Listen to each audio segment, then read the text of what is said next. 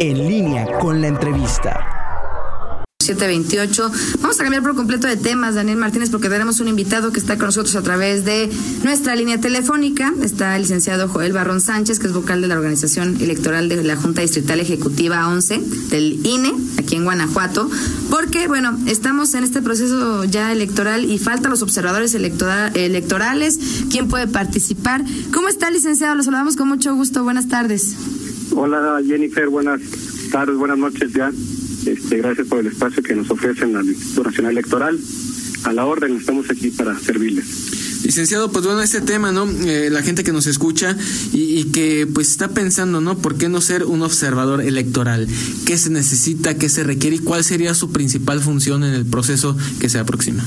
Muy bien, Daniel. Sí, mira, este, antes que nada yo quisiera empezar eh, diciendo que, bueno, el observador electoral eh, pues es un derecho como el de votar, ser votado, como el derecho a la libre expresión, al libre tránsito. O sea, el ser observador electoral está enmarcado en nuestra propia constitución y está respaldado por nuestras leyes electorales. ¿Qué es el observador electoral? Pues es el ciudadano ciudadana mexicano, este mexicana, que, que acude ante línea a hacer su solicitud para registrarse como observador electoral. Ese ciudadano ciudadana, ¿qué es lo que hace? Bueno, es acompañar el proceso electoral desde su inicio hasta lo que es la, culminación del mismo. Es decir, tiene un acceso amplio y total a todos los trabajos que están haciendo con respecto a lo que es el proceso electoral, en las cuestiones preparativas a la elección, durante la jornada electoral e incluso ya en la etapa posterior de la jornada electoral, que es cuando se definen eh, los ganadores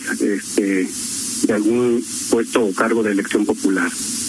Eh, ¿Quién quiere participar como observador electoral? Nosotros eh, pedimos que sea el mayor número de personas, ciudadanos, ciudadanas, que acudan ante nosotros como Instituto Nacional Electoral a pedir este registro.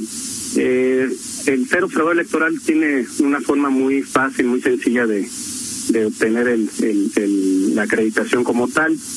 Tiene que presentarse ante el Instituto Nacional Electoral y también próximamente se va a abrir un, portal en Internet para hacer la solicitud en línea, donde hace su solicitud precisamente, la va a acompañar con unas fotografías y, bueno, lógico, con su credencial para votar con fotografía. Eh, solamente los requisitos son estos tres para poder ser este, contemplado a, registrarse como observador, observador electoral.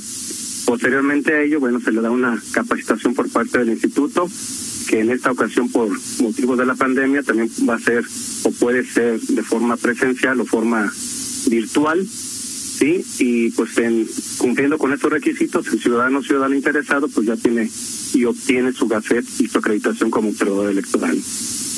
¿Cuáles son las, vamos, los derechos y las obligaciones de un observador electoral? Digo, porque obviamente eh, el estar en esta vigilancia, digamos, de un proceso además como el que se viene, pues no es una cosa tampoco tan sencilla.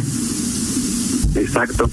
Sí, mira, eh, dentro de los derechos que tiene el observador electoral, voy a mencionar este, meramente los más relevantes, pues es el, tener acceso a todos los eventos, este, a todos los procesos, procedimientos que se llevan a cabo en la, en la etapa preparatoria durante la jornada electoral y también acceso a toda la información que se va generando dentro del Instituto Nacional Electoral. Eh, dentro de las obligaciones principales eh, es como ahora que en, los juegos de, de azar que decían por ahí que los millones son de palo el observador como su propio nombre lo indica primeramente es observar lo que está aconteciendo es como un dar fe de lo que está pasando de lo que está haciendo cómo se está haciendo y quiénes lo están haciendo al final puede tiene por ahí algunos mecanismos en los cuales puede presentar algún escrito con algunas observaciones ¿sí? de lo que él vio durante toda esta preparación de la elección, durante la jornada electoral o durante los actos posteriores a la jornada electoral. Licenciado, esta pandemia, este tema sanitario, eh, implica algunos cambios para la capacitación, para el momento, pues de eh, lo que antes se, realizaba de manera presencial. ¿Cómo va a ser y, y, a dónde se tienen que acercar de manera tecnológica? No si hay algún teléfono, alguna página para que las personas interesadas se acerquen. Sí, claro que sí. Mira, eh, Daniel, eh, eh, lo que es eh, la recepción de solicitudes para ser observador u observadora electoral van a iniciar una vez que ya se instale el consejo local y el consejo o los consejos distritales. En este caso, este se va a aperturar eh, una página a través de la página pública del, del INE, que es www.ine.mx, en la cual se va a bajar la información o se va a poner a disposición la información de lo que es observadores electorales para quienes gusten hacerlo de forma virtual. Ahí van a obtener la solicitud y ahí mismo van a poder subir sus fotografías y la copia de su credencial para votar con fotografía. Una vez hecho esto, bueno, van a, van a establecer que ellos quieren tomar el, el curso de forma virtual y lo va a dirigir a, un, a, través de una liga a una página en la cual van a recibir su curso de forma virtual.